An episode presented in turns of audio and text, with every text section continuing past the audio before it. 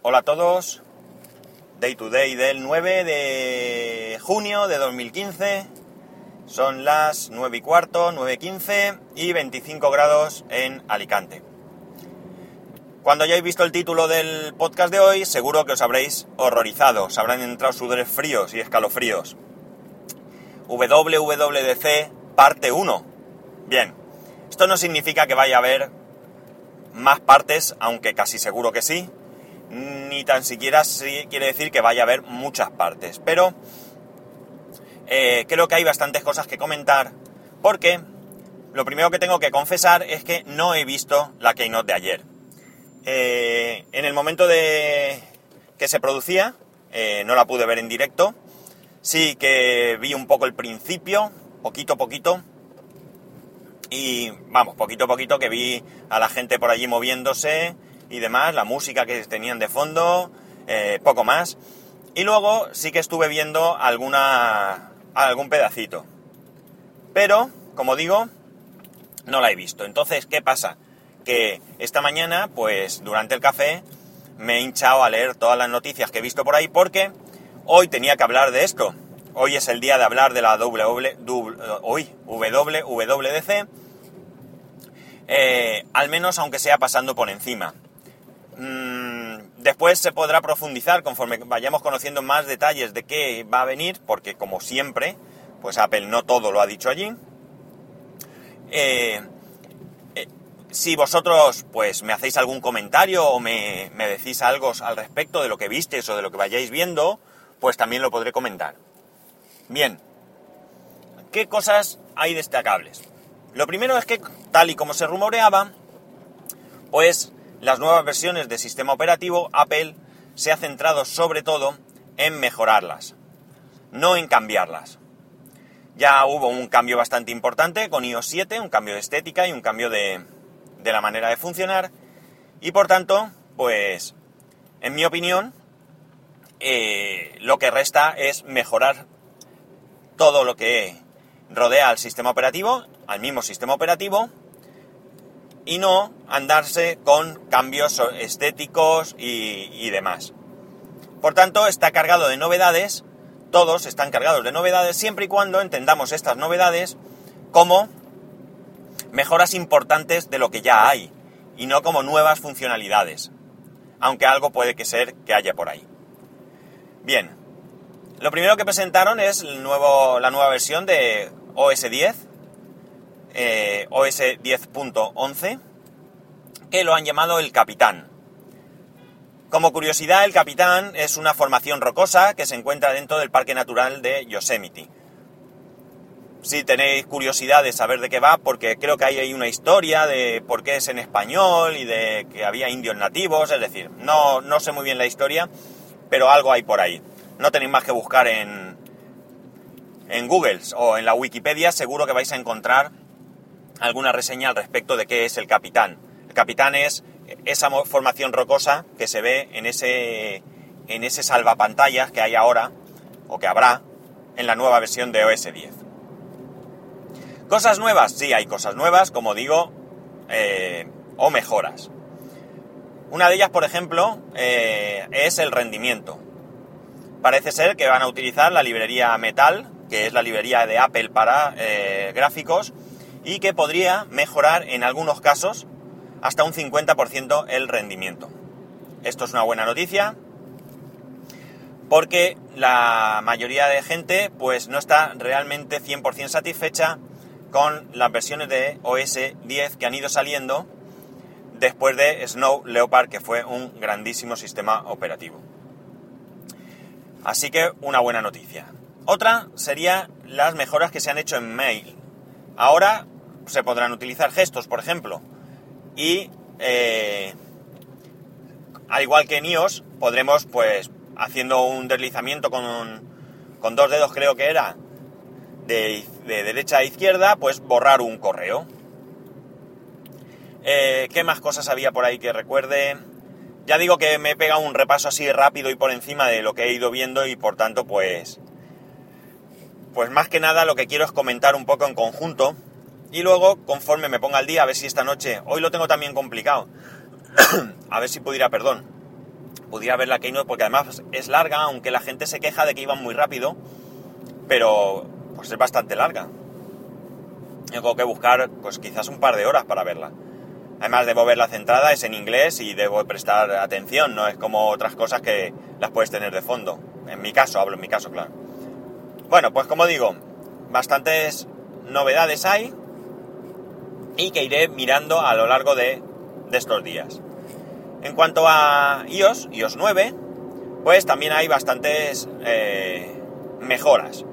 Por ejemplo, la aplicación Notas. La aplicación Notas se ha cambiado para... Ya la aplicación Notas de ahora se pueden insertar fotos, pero ahora se van a poder insertar vídeos, ficheros y demás. Yo utilizo mucho esa aplicación. Eh, listas, listas también se van a poder utilizar. Eh, y por lo que he visto va a ser muy muy visual, no como ahora que parece un blog de notas antiguo, donde no puedes hacer mucho más que apuntar notas y poner alguna foto.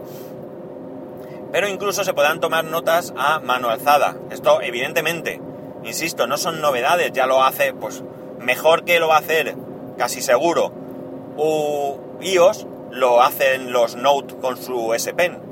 Pero ahora pues existirá esa posibilidad. Ya veremos cómo lo han implementado y ya veremos cómo funciona. Eh, no espero que funcione mejor que, como he dicho, en un Note con un S Pen, ni mucho menos. Eh, más cosas, la aplicación kiosco desaparece, aparece una nueva aplicación. Eh, no recuerdo ahora mismo el nombre, mucho más visual, y es un recolector de, noticias como Flipboard y cosas así. Cosas importantes, bueno, pues estas son funciones que se han ido mejorando, como digo, pero hay cosas que a mí me llaman la atención. Por ejemplo, hay una opción, que esto no lo dijeron, que sirve para poder acceder a nuestros ficheros en iCloud Drive. No viene predeterminado, tú, eh, por lo menos en la beta, tienes que entrar en, en los ajustes de iCloud y ahí lo activas y entonces te aparece una nueva aplicación en el escritorio que es iCloud Drive. Y ahí se supone que podrás acceder a tus ficheros, a todo tipo de ficheros que tengas almacenados en iCloud Drive. De momento parece ser que aunque actives la opción y entres en la aplicación, no se ven tus ficheros, por lo tanto no estará activo todavía. Pero está ahí esa opción. Es una opción real, no es algo que se imagina que se ha leído, es una opción que ya está en la beta. Ya veremos cómo evoluciona. Otra cosa que me llama la atención y que veo súper interesante es el tema de la batería. Dicen que la mejora de la batería podría llegar a ser, esto siempre depende del dispositivo y del uso que le des, pero un iPhone 6 podría mejorar hasta en una hora. Y en un iPad, atención, hasta 4 horas más de batería. Esto me parece que es importante. Aquí es donde, donde me llama la atención porque la batería ya sabemos que es el mal de los dispositivos móviles. Bien. Eh, si esto es cierto, pues una mejora bastante importante. ¿Qué más cosas había así en, en iOS? Eh, pues mejoras de rendimiento, el, el PIN para poder desbloquear tu teléfono, que ahora mismo el PIN simple es de solo 4 dígitos, pasa a ser de 6, con lo cual pues, mejora la seguridad. ¿Qué más cosas había por ahí? Bueno, cosa también bastante importante. Estas dos actualizaciones se van a poder hacer en todos los dispositivos que se pudo la última vez. Es decir, en, eh, en los Mac nos podremos remontar en algunos casos al 2008-2009. Es decir, los mismos que pudieron actualizar a Yosemite y con iOS 9 se podrá actualizar desde el iPhone 4S en adelante y desde el iPad 2 en adelante. Por lo cual, seguimos teniendo vida los que tenemos alguno de estos dispositivos. Yo, como sabéis, un iPad 2, que por cierto, con iOS 8 me va bastante, bastante lento. Bastante lento lo que es el arranque de aplicaciones. Una vez que la aplicación está totalmente ejecutada, no suele haber ningún tipo de, retraso en su ejecución. Eh, hay muchas más cosas, pero como digo, no pretendo que este capítulo de hoy sea exhaustivo. Presentación de WatchOS 2 que es el sistema operativo del reloj. Por fin vienen aplicaciones nativas que van a mejorar bastante el rendimiento del reloj y que además requerirán menos del eh, iPhone para funcionar, ya que tendrán acceso pues al, al sensor de ritmo cardíaco, por ejemplo. Y por tanto se podrán generar aplicaciones que no tengan que comunicar constantemente con el teléfono. O sea que también interesante para, para el funcionamiento del, Apple Watch. Hay cosas como que podrás utilizarlo como despertador eh, de sobremesa, poniéndolo de lado y estando cargado a la corriente, pues verás la hora y la hora en la que está programado el despertador y pulsando la corona, pues pondrás la alarma unos minutos, supongo, no sé si esto será configurable o qué, y pulsando el botón, pues apagarás la alarma. Eh, watch faces personalizables. Eh, podrás utilizar desde fotos propias hasta creadas por terceros, que hasta ahora está prohibido expresamente en las condiciones de desarrollador. Eh, no sé qué más cosas. No sé si mejorar el rendimiento de la batería, estaría bien también. Mm, también hablaron del servicio de música del, en streaming que han lanzado, 9,99 dólares creo que es.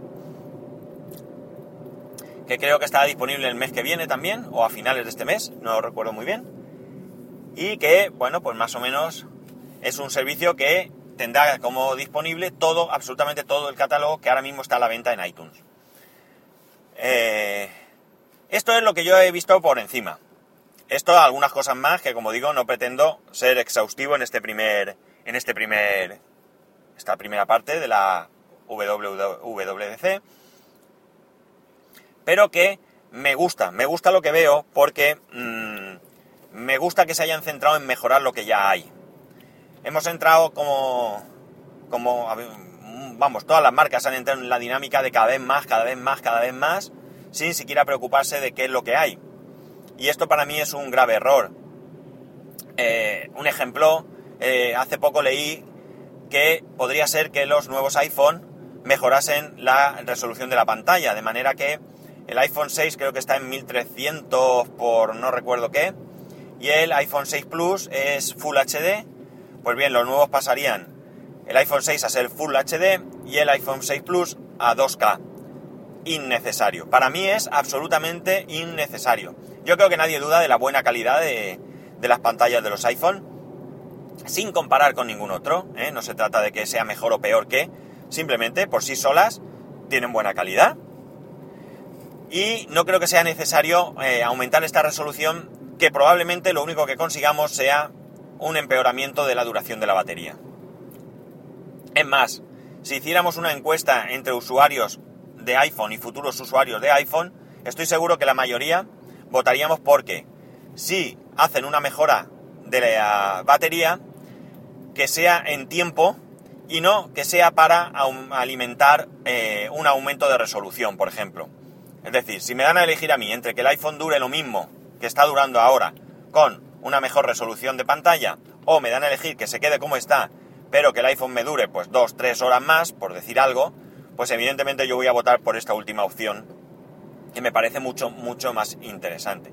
Puede ser que haya alguna persona que requiera que su teléfono tenga esa resolución. Bien, pues en ese caso, si es una minoría, para mí no justifica que nos, eh, no se tome perdón, la decisión de la mayoría. Y por último ya, para cortar y no hacer esto más largo de lo, de lo que debe, han lanzado una aplicación que no comentaron allí, bueno, hay dos cosas que voy a comentar rápido. Una aplicación que estará disponible en la Google Play. Atención, sí, lo he dicho bien. Google Play. O en la, ¿cómo se llama? Sí, Google Play, ¿no? Y en la App Store, que es un asistente de migración para que cualquier usuario de Android pueda migrar a un iPhone de manera muy, muy sencilla. Eh, esto evidentemente eh, es para que aquellos que teman perder información o que sea un proceso costoso, porque en el caso contrario sí que hay aplicaciones de terceros, Google no tiene ninguna aplicación que lo haga, eh, pero sí que hay aplicaciones de terceros que te pasan la mayoría de cosas. Hay cosas como los mensajes de WhatsApp que no se pueden pasar, sí que hay una aplicación en OS X, pero vale 20 dólares, creo que es, y sinceramente yo en su momento me lo planteé, pero 20 dólares para una cosa que tampoco es tan importante, no me, no me luce. Así que un guiño a los usuarios de Android para que de manera fácil se pasen a iOS. Tanto es así que incluso las aplicaciones gratuitas que sean igual o comparables a las que el usuario tenga en Android, en Android, perdón, se las descargará. Y aquellas que sean de pago se las pondrá en la lista de deseos del Apple Store, de la App Store, perdón, para que se la puedan eh, descargar si lo desean.